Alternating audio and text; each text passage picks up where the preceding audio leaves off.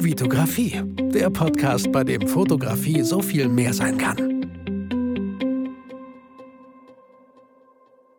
Hi, mein Name ist Vitali Brickmann und ich freue mich, dass du wieder in einer neuen Podcast-Folge dabei bist. Und wie in letzter Zeit so oft immer tolle neue Gäste hier in meinem Podcast und auch in dieser Folge Steffen Böttcher. Ich durfte ihn persönlich auf einem Learn and Give in Detmold kennenlernen. Er hat einen mega coolen Vortrag gehalten, den ich sehr belustigend fand, über den wir vielleicht später noch mal ein bisschen reden können. Steffen, vielen Dank, dass du dir deine Zeit genommen hast und hier in meinem Podcast bist. Sehr, sehr gerne. Steffen, ähm, du fotografierst schon länger und ich habe es mir ein bisschen schwer getan, so relativ Sachen zu recherchieren. Möchtest du vielleicht einfach nur mal sagen, so wer du bist, was du aktuell eigentlich so machst? Du alter Faulpelz, jetzt muss ich. Erwischt. ähm, ja, ich fotografiere jetzt seit, äh, was haben wir, 2019, seit 2010, no, seit 10, 11, 12 Jahren professionell. Davor ähm, als, als, äh, als Hobbyfotograf. Ich habe, ähm, ich komme aus der Werbung, habe ähm, in der Werbeindustrie eigentlich immer so, ähm, war ich auf der anderen Seite, habe also Shootings organisiert ähm, und äh, habe eigentlich das, was die Fotografen mir da immer abgegeben haben, fand ich immer so semi, bis ich dann den, den das dann so vorfotografiert habe, wie ich es gerne hätte, bis dann irgendein Kunde mal gesagt hat, mach's doch bitte gleich selbst. Wenn das so gut ist, dann passt es doch. Und ähm, da, das, das war ganz verrückt. Ich habe dann damals in der Zeit äh, für Sony Music Entertainment so CD-Cover gemacht, eine ganze Menge. Und ähm, habe so Compilation, äh, ja, so Compilation Cover, CD, LP-Cover ähm, mhm. ähm, entworfen und gestaltet. Und äh, ja, da fehlt mir manchmal so Bilder, Stockbilder.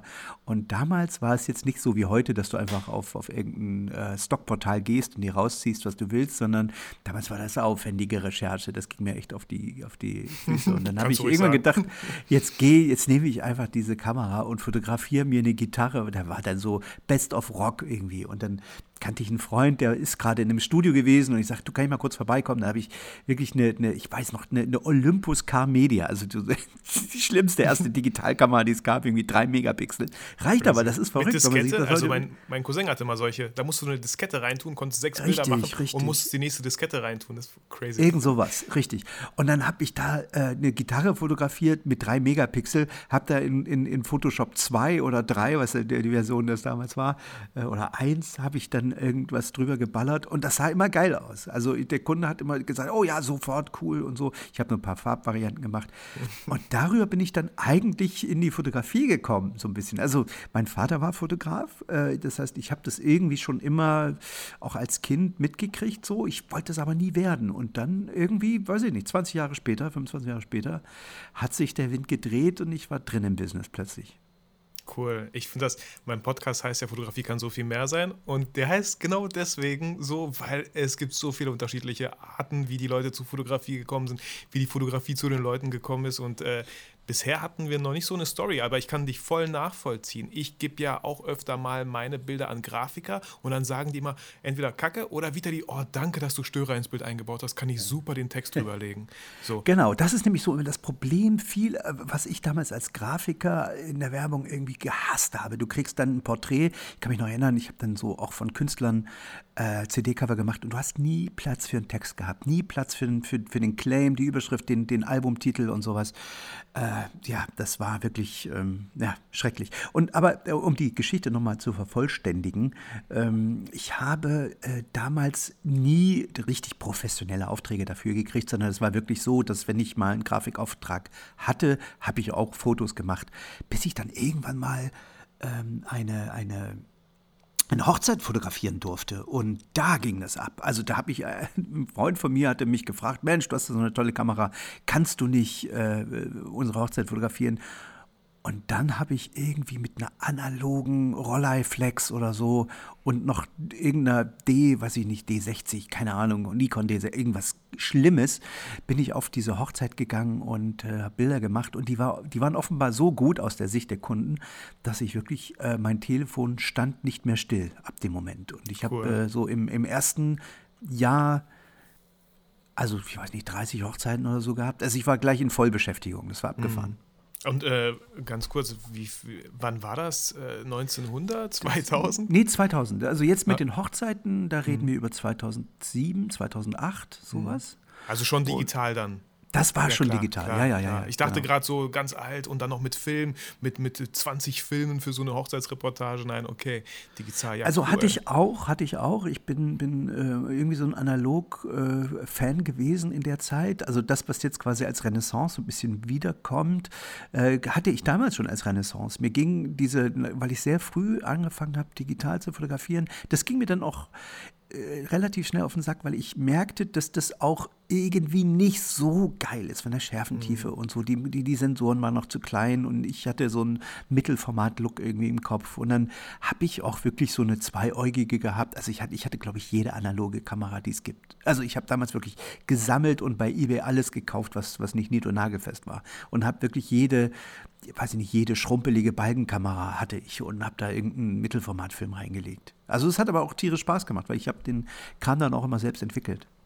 Ja, es war auch irgendwie so ein Einstellungsmerkmal dann, ne? weil jeder irgendwie digital rumläuft und du dann irgendwie so, ich finde, man merkt dann halt sofort, dass der Fotograf sich wirklich mit seiner Technik auseinandersetzt, dass er da irgendwie so eine gewisse Leidenschaft entwickelt. Also so, weißt du, nicht, nicht Mittel zum Zweck einfach nur, sondern irgendwie so ähm, voller, voller Leidenschaft bewusst diese Kamera gewählt. Kann man das so, kann man, kann man das so sagen? Ja, ja, wobei ich auch einfach einen Kamerafetisch hatte, muss ich so sagen. Also das war wirklich so, äh, erstmal äh, musst du dir ja klar werden, womit kommst du klar. Das ist ja am Anfang, wenn du anfängst zu fotografieren, brauchst du einen optischen Sucher, brauchst du einen Messsucher, ähm, weißt du, wie, welche, auch welche Schärfentiefe bist du? Jemand, der flach fotografiert, also flächig so, ähm, oder in die Tiefe geht, denn wenn du flächig fotografierst, dann reicht im Grunde eine, eine Instax, ähm, oder eine Polaroid oder irgendwas mit kleinem Sensor, egal, eine Halb Halbformat oder so. Wenn du jetzt in die Tiefe gehst, dann, dann ich bin ja bis hoch zum, zum Großformat oder habe sogar eine Großformatkamera mit einem Aero Ecta zum Schluss gehabt. Das ist ein, ist ein altes Objektiv, mit dem die, die, die Bomber damals Deutschland äh, im Krieg fotografiert haben, bevor sie die Bomben runtergeworfen haben. Und das war ein riesen Objektiv davor mit, wow. mit, mit einer, weiß ich nicht, einer 2,4er Linse. Das ist bei Großformat Format kannst du dir nicht vorstellen, was du da für einen Look erzeugst. Also es ist schon, schon Wahnsinn. Krass. Also du äh, wirfst hier mit so Begriffen um dich, die kenne ich gar nicht. so, voll interessant. Ähm, aber bei Hochzeiten, wenn man ja so ein bisschen jetzt äh, recherchieren würde, ja, dann findet man ja schnell, ah, du hast da so Bildbände, du gibst auch irgendwie so Workshops. Ist ja aber irgendwie nicht bei der Hochzeit nur geblieben. Du hast ja noch viel, viel mehr gemacht. Kann man das so sagen? Ja, mich langweilen Dinge auch unglaublich schnell. Also ich bin, äh, äh, ja, das ist natürlich damals irgendwie mit den Hochzeiten, das mal, da war ich, ehrlicherweise, gab es eine Handvoll Fotografen in Deutschland, die diese äh, Art der Hochzeitsreportage gemacht haben. Äh, da gab es noch nicht so viel wie heute. Und ähm, deswegen war der Markt, im Grunde war das eine Nische.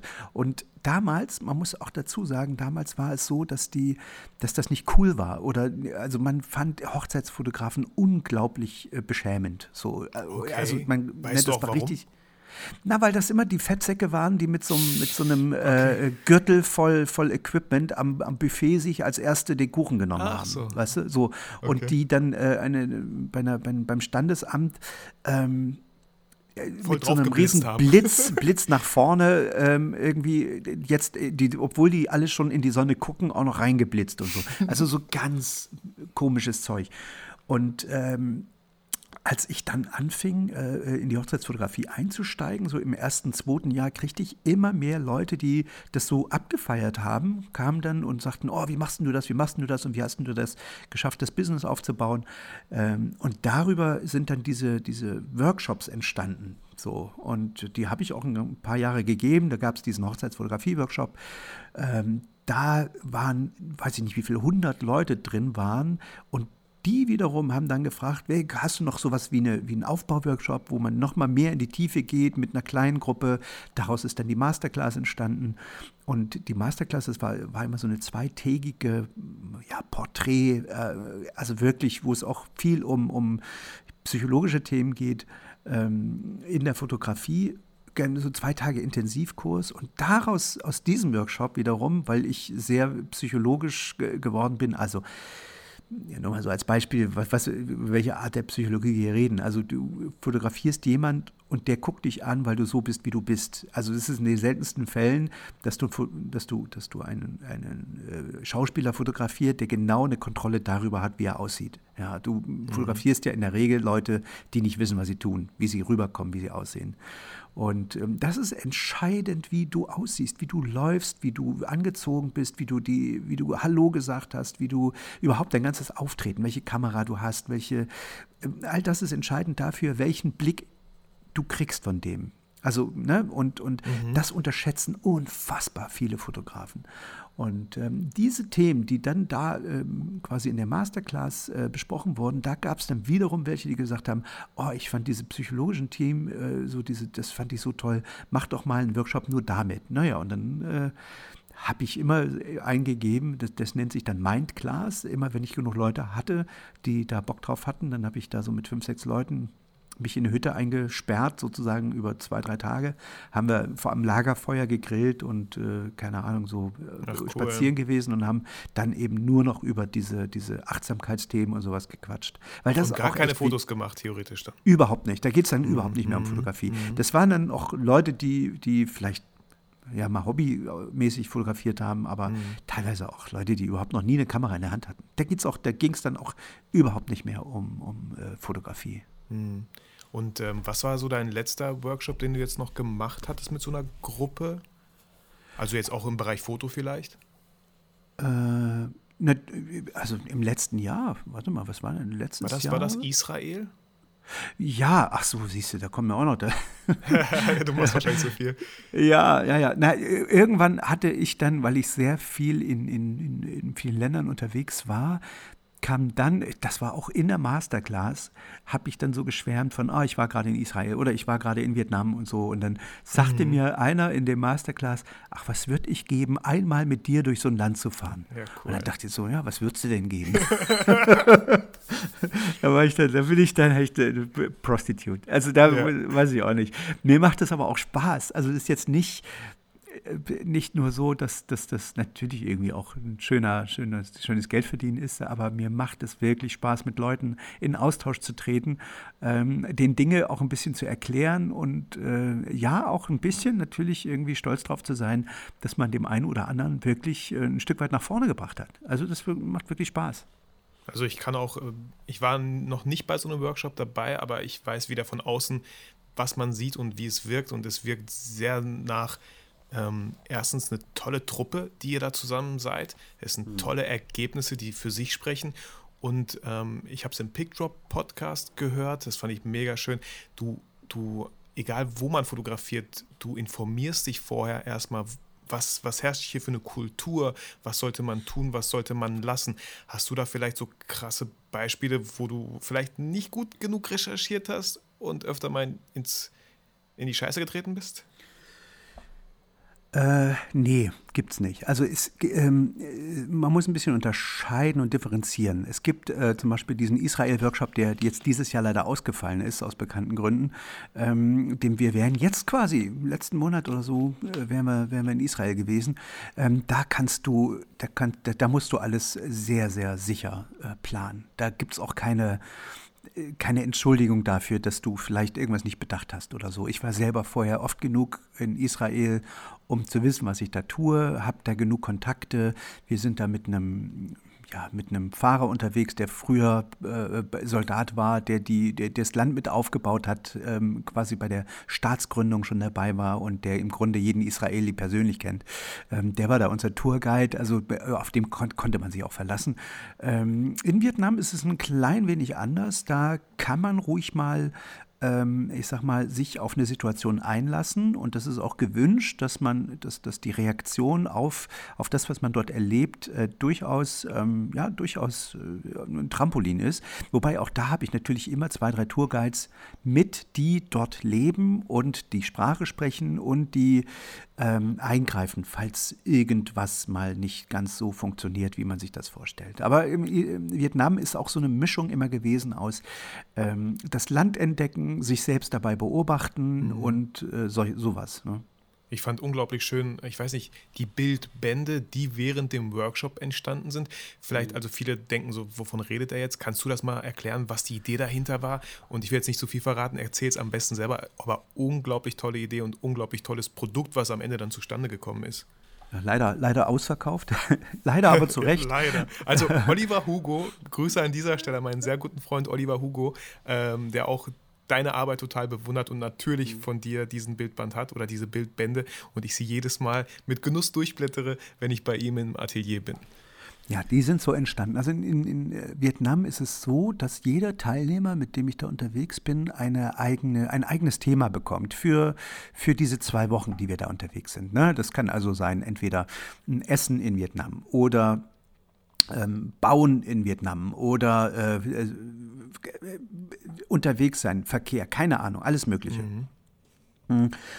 Es geht darum, dass du, wenn du, wenn du ein bestimmtes Thema im Kopf hast, äh, dass du einen fokussierteren Blick auf die Dinge kriegst. Also äh, das ist in der Reportage so, wenn du, dass du immer, äh, wenn, wenn ich jetzt in meinem Hauptberuf in der politischen Reportage sozusagen, kriege ich ja immer eine BU, eine Bildunterschrift oder die Wünsche der Reaktion. Das ist, heißt, äh, guck mal jetzt hier, ich war gestern, weiß ich, im Bundestag, da war, ähm, hat die Kanzlerin eine Regierungserklärung zur Corona-Pandemie gegeben. So, und da weiß ich halt, achte drauf, wenn die mal die, das Taschentuch zückt ähm, und sich mhm. die Nase putzt. Solche Bilder kann man natürlich gut gebrauchen. Ähm, du weißt halt, wenn du das, diese ganze Regierungserklärung unter dem Thema Corona siehst, fokussierst, dass du einen viel sensibleren, sensibleren Blick auf, auf, den, äh, auf alles, als, als wenn du jetzt einfach hingehst und sagst, ich fotografiere, was da ist.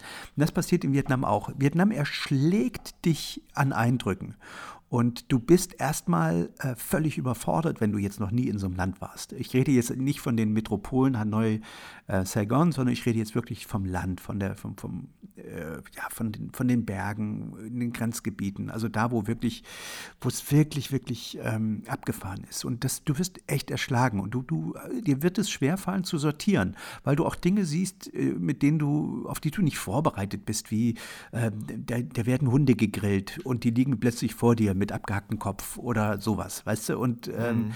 Gleich, gleichzeitig äh, siehst du ein kleines Kind, äh, was irgendwie durch irgendwie einen blöden Zufall in, in, in, unter den Trecker gekommen ist und keine Beine mehr hat. Und da, mhm. weißt du, und der das aber mit, mit einer toten Maus spielt. Sag ich jetzt mal. Also, das ist jetzt sehr übertrieben, sehr plakativ, ist aber auch passiert im Kleinen so. Mhm. Und wenn du das noch nicht erlebt hast, dann überfordert dich das. Und äh, gleichzeitig musst du, äh, sollst du jetzt das Land auf, auf Foto bringen das, äh, das, kann eine, das, das macht eine Menge mit dir. Und deswegen, äh, es ist ja ein Reportage-Workshop gewesen in, in, Vietnam, also wie baue ich eine Reportage auf, ist es wichtig, so einen fokussierten Blick zu kriegen und deine, seine Sinne für ein bestimmtes Thema zu sensibilisieren. Weil wenn du darüber gehst und sagst, ich äh, möchte jetzt mal den Straßenbau, weil die bauen da alle, um, um ja, um das Land äh, im Tourismus zu erschließen.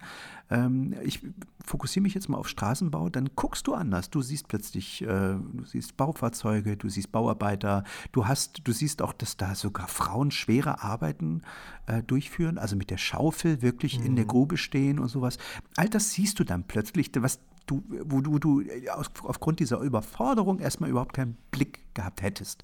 Ne? Und deswegen ähm, gibt es dort in den zwei Wochen ein Thema und ähm, die, die, Themen waren, sind so gut geworden, dass wir da, um den Kreis zu schließen, ein Buch draus gemacht haben. Also wir haben ähm, von verschiedenen, äh, also die besten Strecken, die da entstanden sind, haben wir in so kleine Einzelbildbändchen äh, gepackt, die zum Schluss ein ganzer gemeinsamer Bildband geworden sind. Ja, also leider ausverkauft. Aber ich denke mal, wir können in die Shownotes ja so einen Link packen, wo man sich zumindest mal anschauen kann, wie so ein, wie so ein Bildband aussieht. Ich bin gerade nicht sicher, ob es sowas gibt. Auf, doch, es gibt äh, bei mir im YouTube-Channel, ähm, YouTube slash Stilpirat, gibt mhm. es ähm, auch ein langes Interview mit jedem Ach, der Protagonisten, die äh, da gearbeitet haben, die dann auch äh, erzählen, wie die, die ihre eigene Strecke entstanden ist. Und da siehst du natürlich auch jede, jede Menge Bilder dann aus Ach, der cool. jeweiligen Richtig Strecke. schön abgeschlossen, auch mit Video Richtig, und dann, ja. wow, super. Also genau. unbedingt mal also die das, das lohnt sich. Und also weil ich finde auch, die haben, die, die Filme haben wirklich zu wenig Klicks gekriegt. Das mhm. sind, äh, ich weiß nicht, sieben, acht, neun neuen Filme über unsere Reisen mit ganz vielen Behind-the-Scenes-Fotos und auch was, wo die Leute dann erzählen, was das mit ihnen gemacht hat, diese Suche mhm. nach einem bestimmten Thema und die Auseinandersetzung. Ich meine, allein nur durchs Hören ähm, ich war noch nie in Vietnam. Ich würde es mir wünschen. Meine Frau ist da so, äh, nein, sie fährt lieber natürlich irgendwo, fliegt am liebsten irgendwo hin, wo es natürlich alles äh, ne, Sonnenschein mhm. ist und so. Äh, ich finde es aber mega interessant und allein durchs Zuhören war ich schon leicht überfordert. Also, ne, ich kann mir, glaube ich, einigermaßen so ein bisschen vorstellen, wie es sein muss. Und da macht es natürlich voll Sinn, dass du den, den, den, Blick der Teilnehmer, also was für eine tolle Idee von dir, das zu fokussieren. Mhm. Ähm, ich, ich höre immer öfter auch in diesen ganzen Zeiten von Social Media, die Leute ja, ich weiß nicht, Vitali, was soll ich denn Neues? Ich, mir fällt irgendwie nichts ein. Hast du da irgendwie so auf Grundlage dessen irgendwie so vielleicht so einen Tipp, ey, mach doch mal das und das, um einfach mal einen neuen Fokus zu kriegen, einen neuen Blick. Einfach jetzt so, ich weiß, wegen Corona ist ein bisschen alles äh, ein bisschen eingedämmt, aber fällt dir da spontan was ein, was man einfach machen könnte, um ein bisschen, bisschen neuen Blick irgendwie zu schaffen? Ja, jeder, jeder ist anders. Aber ich, ähm, was mir wirklich geholfen hat, anders, komplett anders zu denken, ist natürlich sich von den von seiner Art zu arbeiten äh, zu verabschieden.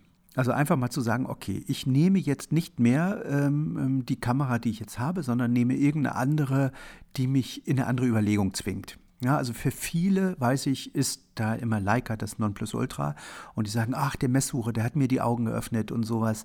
Ähm, natürlich hilft das, aber es geht auch günstiger. Mhm. ähm, ich würde sagen, also was mir echt extrem viel gebracht hat, war meine, ich habe ein paar Jahre nur auf Instax fotografiert. Also mit so einer Quick, also so eine ganz schnell aus der Hüfte äh, geschossene ähm, Instax, wo du, wo du, wenn du jetzt eine, eine, so eine Instax mit zehn Bildern pro Film, ja, dann hast du zwei, mhm. zwei Filme mit. Ähm, du gehst spazieren und du darfst wirklich äh, nur ein Bild machen pro Spaziergang mhm. oder äh, in sieben Tagen ein Film pro Woche oder sowas. Ähm, und dann überlegst du dir, was ist das Bild des Tages? Dadurch, dass du bei Instax immer nur zehn Bilder hast und der Film endlich ist, überlegst du dir ziemlich genau, mhm. was du dann fotografierst. Ist es das wirklich wert, was ich da tue? Du fängst an zu reflektieren, du fängst an zu hinterfragen. Du überlegst dir vorher, wie könnte diese Farbe, die ich jetzt gerade vor mir habe, ähm, auf dem Film aussehen. Weil es ist nämlich äh, auf Instax so, dass du keinen Photoshop hast und keinen Lightroom, wo du dann hinterher an den Farben drehst, sondern du musst das so akzeptieren, wie es drauf ist. Und ähm, das ist, ähm, hat mir unglaublich viel geholfen. Du hast das, das Tool der Schärfentiefe nicht, du musst sehr flächig arbeiten. Ähm, du überlegst dir, oh, wie könnte das aussehen jetzt im Gegenlicht? Ah, der Film, der ist da besonders im Gegenlicht, da machen wir es lieber so und das schatte ich noch hier ein bisschen ab. Und also du überlegst jedes Foto ganz anders, weil es schmerzt, weil es Geld kostet, weil die Kamera nicht dolle ist und weil du ähm, ja, weil du sehr gewissenhaft fotografierst, weil du halt, weil auch der Film endlich ist. Wenn er alle ja, ist, ist er alles. Ne? Das fand ich so schön, was du gesagt hast, dieses, dieses Wort endlich. Das kommt, glaube ich, in unserem Alltag so gut wie gar nicht mehr vor, außer bei Klopapier. Aber ähm, Instagram, TikTok, egal was, es gibt kein Ende. Du scrollst mhm. und scrollst und scrollst. Und diese, diese Reduktion durch diesen Begriff äh, finde ich gerade find total toll. So, nur zehn, also ich habe damals auch immer oft, ich mache ja auch YouTube und so, ne, und ich sage immer, ey, nimm dir doch mal wirklich nur 10 Bilder oder 20 Bilder vor. Oder dein Objektiv machst du einfach nur 50 mm fest, auch wenn es ein Zoom-Objektiv ist. Ne? Versuch das zu, zu reduzieren. Wir haben in der letzten Folge mit Christian Andre darüber gesprochen, ähm, fotografieren ohne Kamera. Geh doch erstmal einfach durch. Du hast zwei Hände, zwei Finger, zwei Daumen, ne? Kannst ja so mal gucken, was wäre denn so ein Bild, was du jetzt hier machen würdest. So. Hm. Fand ich auch einen sehr, sehr spannenden Ansatz. Weil SD-Karten mit 128 Gigabyte, ja, da, da fotografiert man erstmal alles und denkt sich, ja, irgendwas wird schon dabei sein. Ja. Ja, da bin ich voll bei dir. Ähm, Christian hat auch immer schöne Ansätze, also bin auch ein Christian Ander-Fan. Ähm, ja, super. Genau, also äh, das ist das eine, ne? Also mal, mal sich von seinem gewohnten Terrain zu begeben und äh, mal eine neue Kamera auszuprobieren. Und damit meine ich jetzt nicht das neueste Modell von Sony, Fuji, äh, Nikon, Canon, was weiß ich, sondern mal, ne, ich will jetzt auch nicht sagen, ihr müsst alle analog fotografieren, weil das cool ist, sondern mir geht es wirklich darum, sich äh, das zu reflektieren, was man da macht. Und äh, ein Foto äh, kannst du kannst auch mit dem Handy fotografieren, ne? du, aber diese Endlichkeit, das ist halt das, was dich, äh, was dein, dein, dein Blick wirklich besonders schult, dass du, dass du weißt, okay, ich kann jetzt hier nur ein Bild machen, um Gottes Willen. Ich habe das oft, dass ich auf dem, also ich habe bei, bei, mir hier, ähm, wir wohnen hier oben in Mecklenburg an der, an der Müritz, an der Schönen, und äh, ich habe äh, ein Boot und wenn ich unterwegs bin mit Kumpels, Freunden, Familie, keine Ahnung, ich habe immer eine Instax auf dem, auf dem Boot, da sind nur zehn Bilder drin. Und äh, cool. mehr gibt es nicht für diesen Ausflug. Und diese zehn Bilder, die sind dann auch so endlich, dass selbst die Leute, die auf dem Boot sind, sozusagen, und jeder will vielleicht eins, eins haben, musst du dann so fotografieren, dass alles auf den Punkt kommt. Der Spaß, den mhm. man hatte, ähm, dass alle drauf sind, ähm, dass das Boot noch mit drauf ist, das ist natürlich doof, wenn du auf dem Boot bist und sollst das Boot noch mit drauf kriegen. Mhm. Da musst du, da musst du ein bisschen, ja, da musst du ein bisschen überlegen und so. Und das finde ich, diese Auseinandersetzung, das ist das, was dir eigentlich am Ende was bringt. Ja, cool. Und wenn man es ein bisschen günstiger haben möchte und mit ein bisschen mehr Film, man kann ja diese ganzen ähm, Einwegkameras kaufen beim DN oder Rossmann. Ich glaube, 5 Euro kosten die. Du hast da 28 oder 30 Filme. Musst ein bisschen auf die Entwicklung dann warten. Hast du jetzt nicht direkt. Aber auch das äh, finde ich persönlich äh, auch immer sehr spannend. Man überlegt halt wirklich vorher, was, was man gleich fotografiert. Und man sieht, wie ja, das Bild immer weiter zu Ende geht. Ähm, Steffen, warum wäre es dieses Jahr wieder Israel geworden, was von Vietnam zu Israel. Ich war in beiden Ländern noch nicht. Ähm, warum bei Israel? Was hat dich da irgendwas besonders gepackt?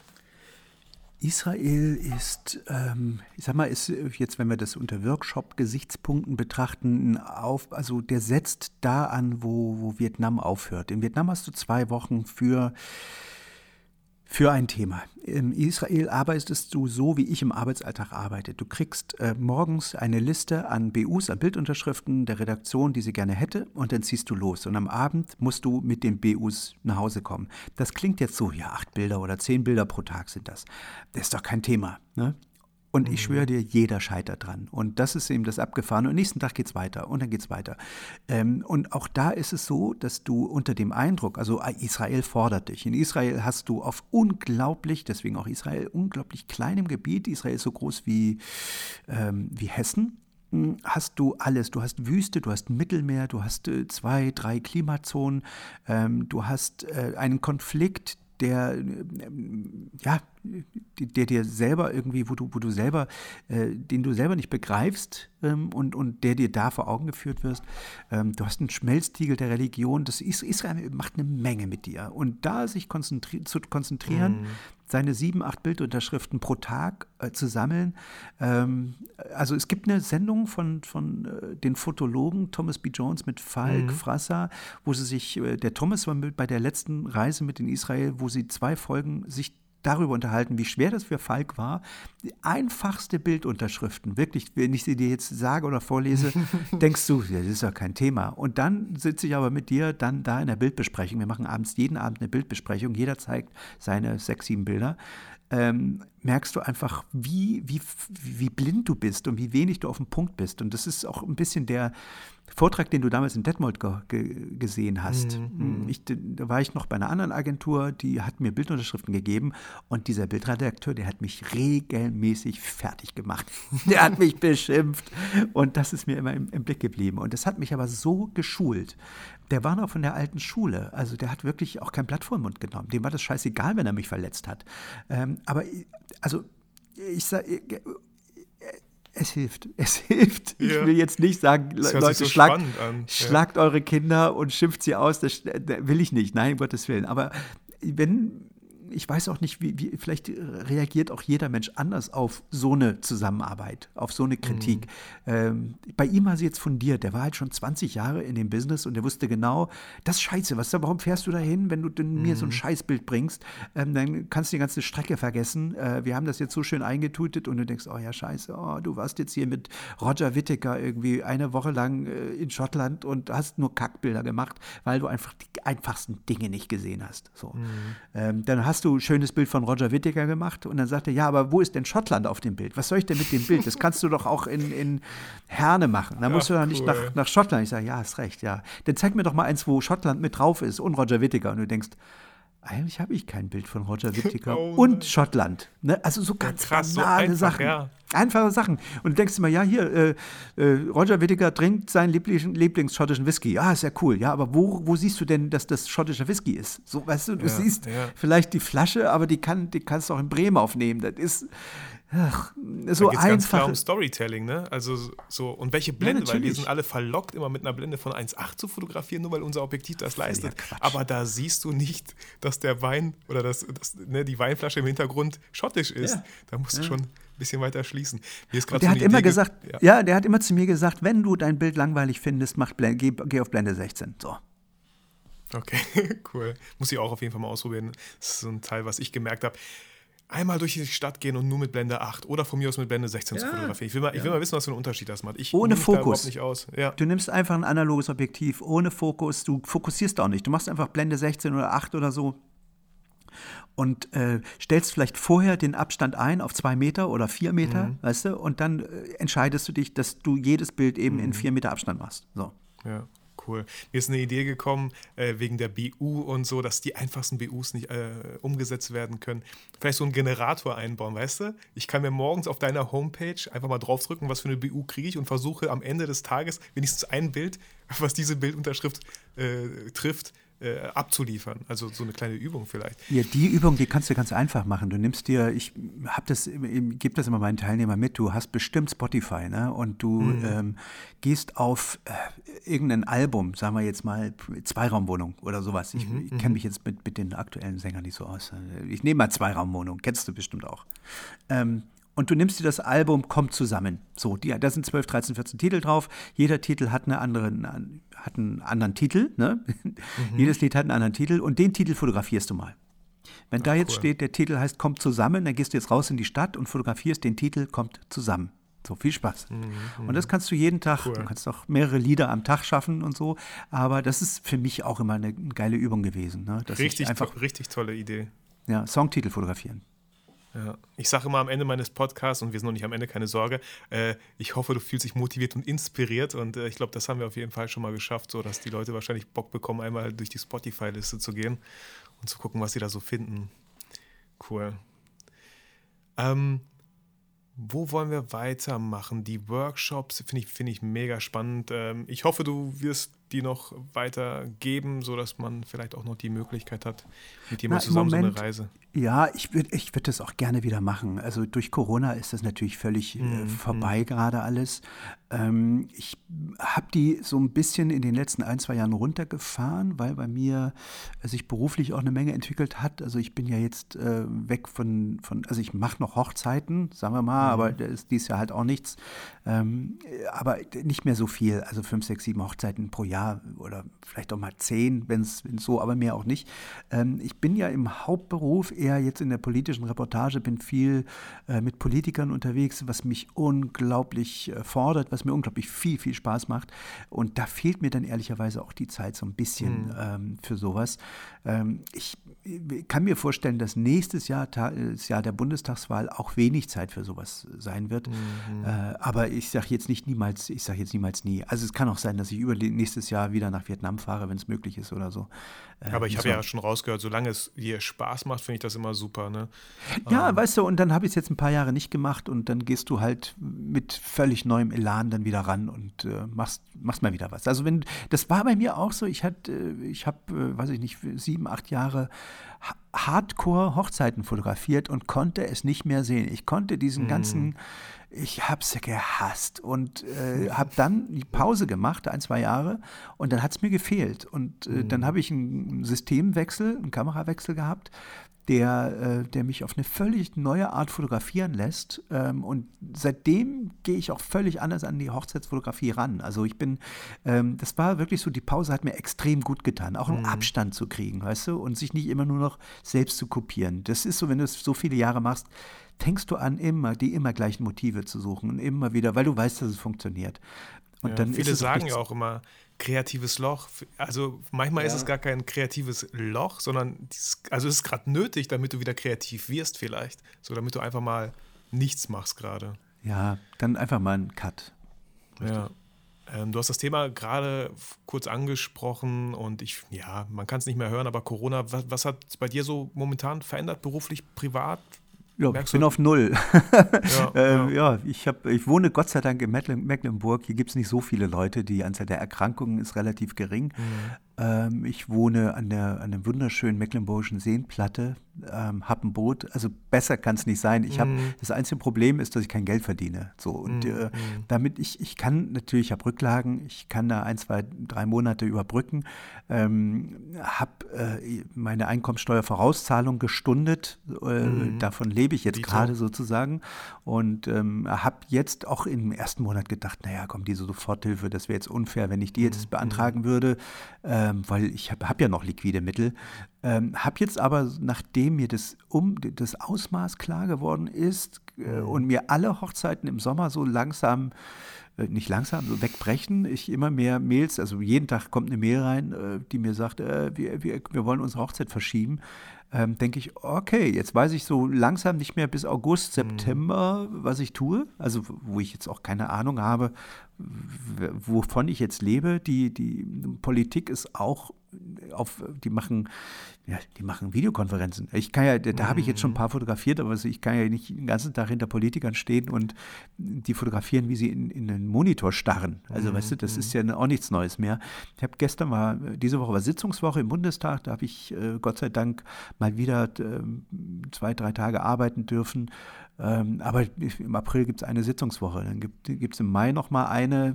Da ist die Frage, ob, weißt du, wie dann der Stand der Dinge ist, ob da wieder Fotos gebraucht werden. Äh, du, ich muss dir ganz ehrlich sagen, mhm. ähm, ich habe mich jetzt entschieden, dass ich das so akzeptiere, wie es ist und äh, mal warte, was passiert. Ich, es macht doch wahnsinnig viel Platz für Neues, finde ich. Also mm, ne, die mm. Corona-Situation, die wir jetzt haben, die, die, die, schafft ja wirklich, die räumt ja einmal auf, überall. Ja, in den Schulen, ja. in, den, in den Betrieben. Also die Unternehmen entdecken, dass man auch im Homeoffice irgendwie effizient sein kann.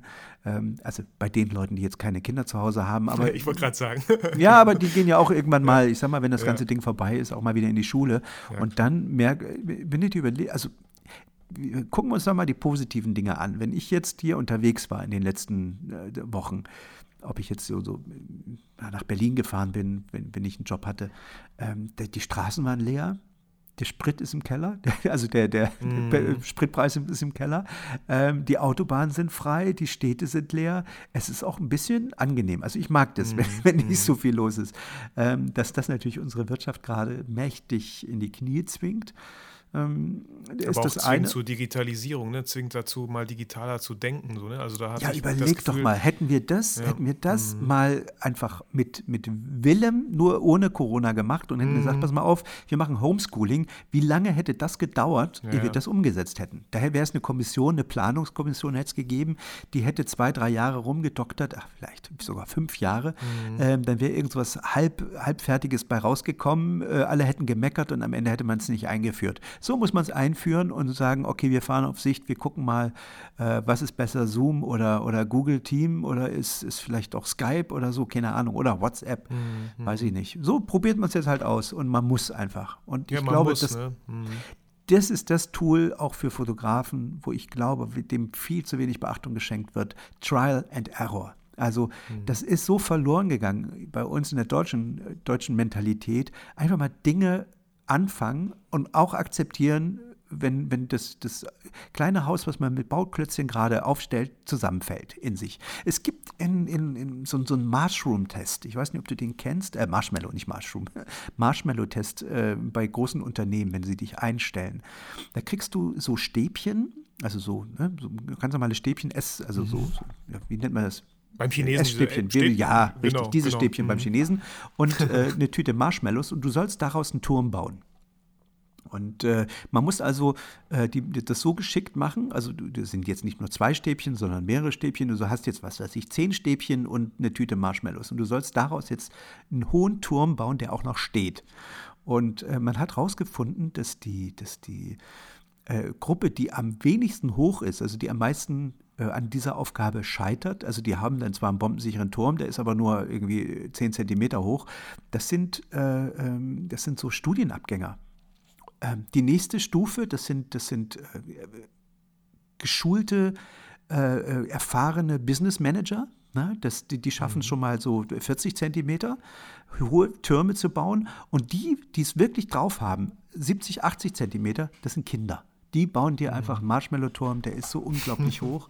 Ähm, der, und warum? Weil die einfach äh, das Gefühl des Scheiterns noch nicht schlimm konnotieren. Also die sind, äh, die, die bauen das einfach äh, auf und wenn er umfällt, fangen sie nochmal an. Und das macht so ein Studienabgänger nicht. Der hat gelernt, man muss mal vorher einen Plan machen und man muss äh, vorher sich genau skizzieren, wie man das haben möchte und wie viel Material habe ich und dann macht man sich eine mhm. Liste und, und, und, und, und. Und das machen Kinder ja nicht. Die fangen einfach an. Ja. So. Und die Situation, die haben wir gerade.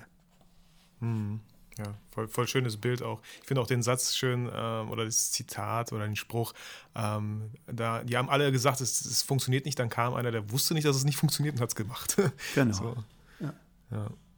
Ähm, und wenn du jetzt keine Jobs hast, wie, wie sieht bei dir, wie, wie nutzt du die Zeit gerade produktiv? Was, was machst du? Liest du? Fährst du Boot? Gehst du spazieren?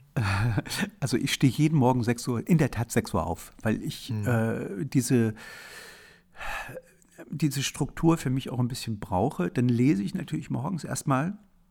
Ich jetzt Kannst du, willst du verraten, was du angefangen hast zu lesen oder was du gerade liest? Nee, ich lese Tagespolitik. Also ah, wirklich ah, okay. mhm. quer durch. Ich habe dann mhm. mein iPad auf dem Schoß und höre Podcasts, äh, lese mich durch die, durch die aktuelle Politik. Äh, das ist für mich extrem immer wichtig, gerade in dem Metier, in dem ich jetzt unterwegs bist. Äh, du, du, musst ja, wenn du Leute vor der Kamera hast, mhm. die kennen, einschätzen, auch wissen, ob das potenziell ein gutes Bild ist, äh, wenn der mit dem auf den trifft. Äh, so, ne? Also man muss immer schon so, man braucht so, eine, so ein Grundverständnis dafür. Deswegen bin ich auch äh, da viel unterwegs und lest da viel. Ähm, also ein Stück, Stück weit Arbeit dann auch, ne, wenn du sowas liest. Ja, ja, ja, genau, genau. Also wir hatten ja kurz vor Corona noch die, die, die Situation, dass wir ähm, hier eine, eine Wahl zum Parteivorsitz der CDU, an, eine anstehende Wahl zum Parteivorsitz hatten. Und ähm, da war es natürlich interessant, wer schlägt sich in das Märzlager, wer schlägt sich in das Laschet-Lager, wer ähm, ja, wer schlägt sich ins Röttgen-Lager, ähm, so, solche Sachen. Da musst du dann wissen, okay, der ist eher mhm. Team Merz, der ist Team Röttgen, der ist Team Laschet, der ist Team Spahn. Ähm, einfach um, um einschätzen zu können, wenn du beide, also wenn du jetzt den Politiker zusammen mit Merz triffst und der ist vielleicht gerade Team Laschet, wie reagieren die aufeinander? Ist das ein Bild wert? Und so, solche Geschichten hast du dann halt im Kopf. Ne? Mhm. Das musst du aber vorher wissen, weil ich, als ich da so wie die ja, Jungfrau zum Kind reingekommen bin, habe ich äh, wenig Ahnung gehabt. So, und da wusste ich nicht, ich kannte, da waren irgendwelche Spitzenpolitiker, von denen ich überhaupt nicht wusste, dass es sie gibt. Mhm. Äh, das hilft dir natürlich nicht. Ne? Naja, und dann habe ich jetzt angefangen, ähm, um, mal, um mal, was ich meinen Tag so weitermache, meinen mein Webshop neu, neu aufzusetzen. Ich bin, ich, ich ziehe gerade um auf ein anderes neues Portal, ähm, habe jetzt äh, angefangen, ähm, Prints, also Drucke aus, also Drucke für die Wand, also richtige Prints mit Acrylglas und sowas, ähm, packe ich gerade, habe ich jetzt gerade in den Shop gepackt, dass die auch mal wieder, dass ich so ein bisschen passives Einkommen mhm. generiere. Ne? Das sind dann New York-Bilder. Ja, ich habe jetzt äh, ja, vor ein paar Jahren so ein Logbuch in New York rausgebracht, ähm, wo ich äh, ja, New York fotografiert habe und da die Prints habe ich rausgebracht. Dann habe ich jetzt, ähm, um passives Einkommen zu generieren, irgendwann mal kam mir in den Sinn, Mensch, ich habe die letzten Jahre so viel so viel Akt fotografiert und die Bilder nie veröffentlicht, oftmals. Mhm. Also habe die vielleicht mal auf dem Blog gezeigt und so. Und ich dachte, naja, was, was für Sex Cells, was funktioniert? Ja. Akt. Und da habe ich jetzt auch ein Buch gemacht, ähm, cool. was ich jetzt, äh, was ich jetzt in den Vorverkauf gebe, in die Vor Vorbestellung. Ähm, da werde ich dann so viel drucken lassen, wie ich Vorbestellungen habe in der Hoffnung, ich kann da auch wieder einen Monat äh, überbrücken irgendwie. Ne? Ja, cool. Also solche Sachen mache ich. Das, das ja. Buch musst du natürlich auch gestalten, die Bilder raussuchen, in eine Dramaturgie bringen und sowas. Mhm. Also ich habe schon jeden Tag zu tun, so ist es nicht. Ja, man, man, man sucht sich halt dann auch die Arbeit gerne irgendwie. Genau. Und äh, wie hoch ist die Wahrscheinlichkeit, dass sowas wie dieses ganze, dieses Vietnam-Band, dass du den mal druckst oder sagst du, nee, das, das drucke ich jetzt nicht mehr, ist ausverkauft und es bleibt ausverkauft? Na, parallel äh, arbeite ich jetzt gerade mit einer, mit einer Buchgestalterin und Illustratorin ähm, an einem anderen Buch über Vietnam. Und zwar äh, sind in dem Buch, also ich habe ja mal ursprünglich das Logbuch Vietnam hieß das. So, das war das erste Buch, was ich überhaupt gemacht habe, 2013. Mhm. Da ging es um äh, darum, wie das Land auf mich gewirkt hat, fotografisch. Und ich habe auch viele, viele äh, Texte drin gehabt. Das ist auch als Hör, Hörbuch? Hast nee, du ja auch eins? Ja, das ist, ist Abenteuerfotografie. Das ist wieder was anderes. Genau, ah, das ist Abenteuerfotografie. Das war das mhm. erste Buch, was ich über einen Verlag veröffentlicht hatte. Mhm. Ähm, und dann habe ich ja ähm, eine Phase gehabt, wo, von der ich vorhin erzählt habe, wo ich auf Instax gewechselt bin und gedacht habe äh, oder für mich entschieden habe, ich mache jetzt mal, ich lasse mich mal auf Sofortbild ein. Und da war ich insgesamt, was ich fünf, sechs Mal in Vietnam, immer so für längere Zeit, also schon mal so zwei, drei Monate und habe nur Instax fotografiert und ganz viel Texte geschrieben in der Zeit. Da lief auch parallel meine, die Trennung von meiner Frau damals ähm, und da bist du natürlich sowieso immer so ein bisschen offener für alles und mhm. nachdenklicher. Und ähm, das Buch, das wird im Ende dieses Jahres erscheinen. Da geht es, äh, da sind dann alle Sofortbilder drin, die ich damals gemacht habe, inklusive ähm, einem, einem, ja, vieler Texte, äh, Notizen ähm, was das Land mit mir gemacht hat, meine Überlegung, meine Beobachtung und sowas. Und die Bilder das sind dann auch wirklich so, wie sie entstanden sind. Ne? Da wurden nicht nochmal irgendwie abgescannt oder nachbearbeitet irgendwie. Sie sind Na, so, scannen muss ich sie. ja, genau, genau, ja. ja. Aber nee, die kommen dann so körnig mhm. und unscharf, wie sie sind, die kommen dann so mhm. rein dann. Ja, genau. Ach, cool. Ähm, ein Thema, worüber ich mit dir auch gerne reden wollen würde. Ich habe das so in den letzten Interviews immer mehr rausgehört, ist das Thema so Achtsamkeit, Persönlichkeitsentwicklung, finde ich selber mhm. auch ein super spannendes Thema. Vor allem, ich sage immer, ja, wenn du, wenn du selbstständig bist, Unternehmer, sollst du dich damit auseinandersetzen, weil es gibt keinen Chef, der dir in den Arsch tritt. So. Du musst, du musst anfangen, dich damit auseinanderzusetzen. War das bei dir schon immer Thema? Mal mehr, mal weniger? Hast du irgendwo gemerkt, oh, jetzt fange ich damit irgendwie an und es interessiert mich? Wie war bei dir da so der Weg? Ähm, ich bin vor ein paar Jahren äh, in Amerika, in Las Vegas, auf einer Konferenz, die nannte sich WPPI. Das ist eine Hochzeitsfotografie-Konferenz. Und auf dieser Konferenz ähm, habe ich einen Typen, weil ich bei einer, bei einer Vorlesung eines Typen, eines Vortrages eines Typen, der hieß, hieß Josh the Rocks. Und der hat mich so weggehauen, äh, weil der Fotografie unter einem völlig anderen Bild, also der hat eine, eine, völlig andere Herangehensweise, eben diese psychologische Herangehensweise, äh, von der ich vorhin erzählt habe, äh, so ein bisschen die Tür geöffnet. Und das hat mich so dermaßen beeindruckt, dass ich mich immer weiter reingelesen habe und immer mehr auch das übernommen habe, mich selbst habe coachen lassen und gemerkt habe, wie zielführend das ist, wie wichtig das ist, äh, für mich jetzt, ähm, aber auch fürs Business. Also wie sehr dich das nach vorne bringt, das glaubt man gar nicht. Also ich, wenn ich mich jetzt mal vergleiche mit dieser Zeit, ich nenne es jetzt mal die Zeit davor, ähm, dann, dann würde ich sagen, ich war davor blind, umhertastend, keine richtige, ähm, ja, keinen richtigen keine Struktur, keinen richtigen Weg. Ich habe halt fotografiert, die Leute fanden es gut, Juchai, aber ähm, es war halt, ähm, es ist halt ineffizient und es ist, ähm, soll ich das sagen, du, du, dir fehlt halt, also wenn du, wenn du kein Ziel hast, gehst du nur spazieren, sagen wir es mal so. Ich bin mhm. spazieren gegangen. Ne? Ja, und danach, mhm. äh, der Typ, der hat mich weggehauen. Und dann habe ich äh, immer weiter, bin ich immer weiter, habe ich mich damit befasst, beschäftigt. Und natürlich triffst du dann, das ist ja wie so ein, ja, Schneeballsystem, hätte ich fast gesagt. Dann triffst du den, dann triffst du den, dann äh, hörst du von dem, dann gehst du da noch auf den Workshop, gehst du da noch mal hin und so. Äh, man muss ein bisschen aufpassen und differenzieren. Da sind mittlerweile mhm. 2020 zu viele, auch, äh, ich will es jetzt nicht böse formulieren, aber Trittbettfahrer unterwegs, die nur darauf aus sind, äh, allen äh, den Leuten so ein bisschen die, die einfach die Kohle aus der Tasche zu ziehen, um es mhm. mal äh, mhm. plakativ zu sagen. Ähm, und auch ein paar Dinge zu sehr vermischen. Also ich finde, das ist im Moment gerade so ein bisschen schade, weil, weil dadurch kommt dieses ganze Thema so ein bisschen äh, in Verruf. Ähm, und ja, wenn man keine Ahnung hat, dann ist es im Moment, glaube ich, schwer, gute Leute zu finden, weil man nur die findet, die am lautesten brüllen. Und das ist aber nicht, ähm, mhm. das ist eigentlich nicht das, worum es geht. Ich meine, ähm, wo man vielleicht sich nicht so viel Geld aus der Tasche ziehen lassen kann, sind halt Bücher, so, du, die kosten meistens 10 oder 20 Euro. Ja, aber das fällt, weißt du, da gibt es tausende Bücher. Du brauchst ja auch mhm. da wieder jemanden, der dir sagt, guck mal hier, lies mal das. Mm. Und derjenige, der muss ja auch Erfahrung haben und drin sein. Ne? Sonst mm. findest du auch wieder die auf den Bestsellerlisten, die, die am lautesten ja, brüllen und das größte Marketingbudget haben, um ihr Buch zu promoten. Ne? Ja, da hast du natürlich auch völlig recht. Ja, aber ansonsten äh, an sich ähm, ein, ein Thema, das du auf jeden Fall nicht mehr missen möchtest. Und wann war das? Seit wann beschäftigst du dich damit? Von wie vielen Jahren sprechen wir hier? Ungefähr?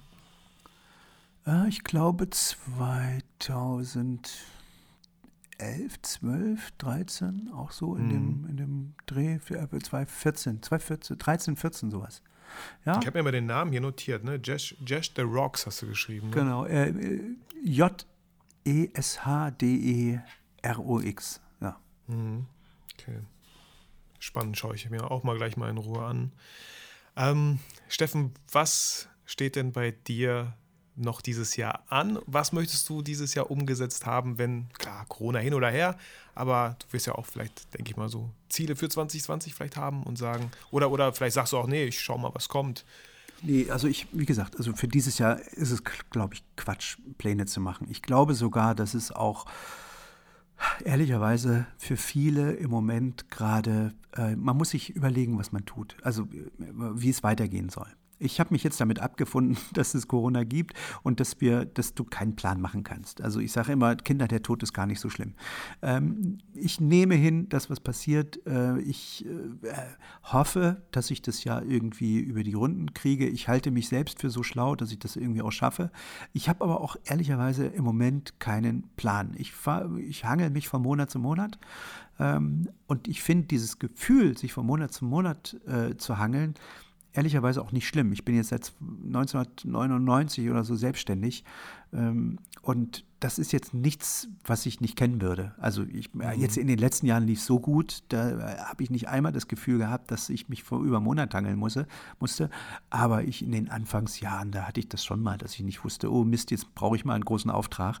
Ähm, von daher, ist, ich habe wirklich keine Ahnung. Ich habe jetzt, ich kann jetzt dir sagen, was ich in der nächsten Woche mache. So, da werde ich den, den Shop abschließen und übernächste. Woche ist schon wieder Freiflug. Ich habe keine Ahnung, ehrlicherweise. Aber ich glaube, das Wichtigste Wichtigste ist im Kopf, da sind wir wieder bei, bei Achtsamkeit und, und äh, ja, diesen Themen, ähm, das zu akzeptieren erstmal, dass die Sache so ist. Ich glaube, dass diese ganze, auch diese ganze Verschwörungstheorie-Arie, die wir, die wir da gerade erleben, äh, kommt aus einem Impuls, dass man diese Situation, so wie sie ist, gerade nicht erträgt weil man sie nicht selbst in, unter Kontrolle hat. Also du und ich, wir beide, wir können jetzt nicht beschließen, äh, dass mhm. die Ausgangssperre irgendwie aufgehoben wird oder sowas. Oder dass jetzt äh, plötzlich der Zoo wieder aufmacht oder das Museum. Das können wir nicht beschließen. Da müssen wir zugucken, wie das andere beschließen. Und ähm, die werden die anderen, sage ich jetzt mal, wir nennen sie mal Politiker, die werden das nicht beschließen, weil du ein Verschwörungstheorie-Video äh, mhm. rauspackst, weißt du, oder weil Xavier Naidu gerade mit, mit einem Halstuch auf einer Demo steht oder sowas. Ähm, also das ist verblasene Energie. Das ist wirklich, äh, da würde ich sagen, hört auf diesen YouTube-Quatsch zu gucken und äh, beschäftigt euch mal lieber mit euch selber. Das bringt euch mehr ähm, als, als äh, sich den Kopf zu zerbrechen, dass die Wirtschaft jetzt äh, vor die Wand gefahren wird. Ey, irgendwie wird es weitergehen. Niemand von uns wird verhungern. Und wir leben in einem mhm. Land, äh, dass ich das im Moment jedenfalls noch leisten kann. Und ich sage auch immer denen, die dann sagen, ja, ist alles scheiße, in welchem Land der Welt würdest du denn jetzt momentan lieber leben ja. als hier? Ja. So. Ähm, also von daher äh, Akzeptanz. Ich glaube, der erste Schritt ist Akzeptanz und und sich zu überlegen, ey, meine Güte, das ist jetzt so, wie es ist, wir können es jetzt nicht ändern. Ähm, ich habe keine Ahnung von, von Virologie, ich habe keine Ahnung von, von was dahinter steckt jetzt wirklich, es ist mir auch scheißegal. Ich kann ja jetzt nur darauf reagieren, was mir vorgesetzt wird. Und das ist übrigens auch eine Sache, die ich in der, in der Persönlichkeitsentwicklung unglaublich gelernt habe. Es kommt nie darauf an, was passiert, sondern immer nur darauf, wie du auf das reagierst, was mhm. passiert. Das ist der entscheidende Schlüssel. Du musst niemals, also weißt du, deine Reaktion auf die Dinge, die passieren, die dich umgeben, ist das, worauf es ankommt. Alles andere hast du eh nicht in der Hand. Ich habe äh, so einen Post gelesen, fand ich auch ganz schön. Unsere Großeltern wurden damals gebeten, in den Krieg zu ziehen und wir werden gebeten, zu Hause zu bleiben. Also, wer hatte, wer, wem es besser oder wem ging es besser? Ja, also und vor allem damals zu der Zeit, ich meine, wir hatten ja auch schon die spanische Grippe und und und. Es gab schon andere, mhm. äh, da gab es noch nicht mal Impfstoffe, da waren wir noch nicht so vernetzt und so. Und wir haben es alle überlebt. Und die Wirtschaft ist ja. auch wieder auf die Füße gekommen. Wir hatten auch schon schlimmere Situationen. Also es ist schlimm, ich will das nicht runterspielen, ja, um Gottes ja, Willen. Ich sage nur, akzeptiert es und seid froh, dass ihr in so einem Land wie Deutschland lebt, wo mhm. wir das irgendwie besser als alle anderen irgendwie auf die Reihe kriegen. Ja, ich habe ähm, lustigerweise habe ich hier als letzte Frage so deine drei, ich, ich nenne es gerade momentan noch Weisheiten, weil mir kein anderer Begriff dafür einfällt, aber du hast gerade so wirklich drei tolle Sachen mit äh, grundsätzlich gerade mitgegeben, mhm. die man einfach mitnehmen kann, um einfach da erstens achtsamer zu sein, vielleicht auch ein Stück weit ähm, erfolgreicher, in Anführungsstrichen, mit sich selber, mit, mit, seinem, mit seinem Weg so.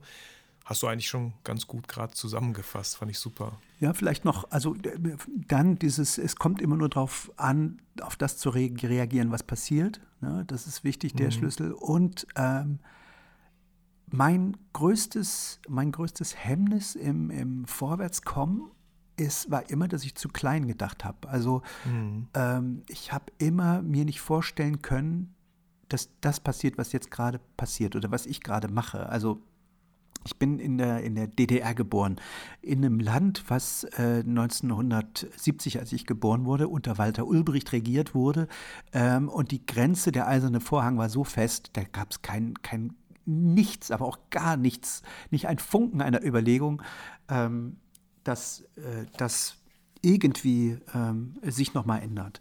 Und ähm, wenn ich mir überlege, jetzt gestern Morgen äh, parke ich an der Friedrichstraße in, in, in Berlin, früher Grenzübergang und, und werde gleich die Kanzlerin im Bundestag fotografieren. Weißt du, was da für ein, hm. äh, ein riesen, riesen Unterschied ist zwischen diesen beiden Situationen und dass ich das alleine in meinem Leben irgendwie ähm, erleben darf. Ich hätte mir das damals nie vorstellen können, dass ich jemals irgendwie überhaupt in den Westen komme. Aber ich hätte mir auch nicht vorstellen können, dass ich mal die Kanzlerin fotografiere. Weißt? Ich habe mhm. immer zu klein gedacht, habe nie gedacht, es geht eigentlich viel größer. Und oftmals haben mich meine Kunden weitergebracht, weil sie mir mehr zugetraut haben als ich mir selbst.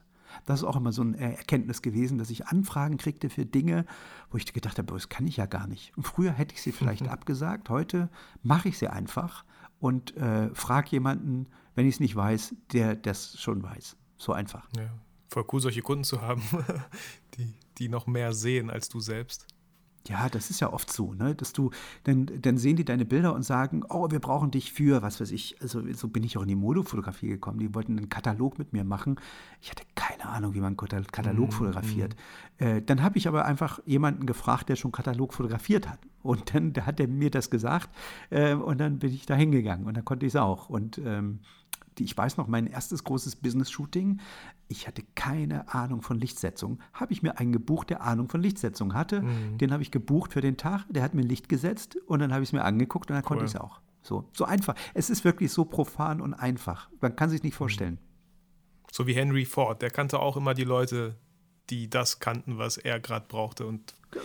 man kann ja nicht alles wissen. Richtig. Nee, Steffen, vielen, vielen Dank ich finde, ein ja. sehr erfolgreiches Interview mit sehr schönem Inhalt. Sehr gerne, und sehr was, gerne. Was, was ich sehr, sehr gerne, also ich werde dich gleich nochmal anschreiben und dich bitten, gib mir ein paar Links, wo man Sachen zum Beispiel auch vorbestellen kann, weil ich finde deine Bücher wirklich toll. Ich finde auch das New York Buch toll. Ähm, es hat alles sehr hohe Qualität, Qualität sowohl physisch als auch psychisch.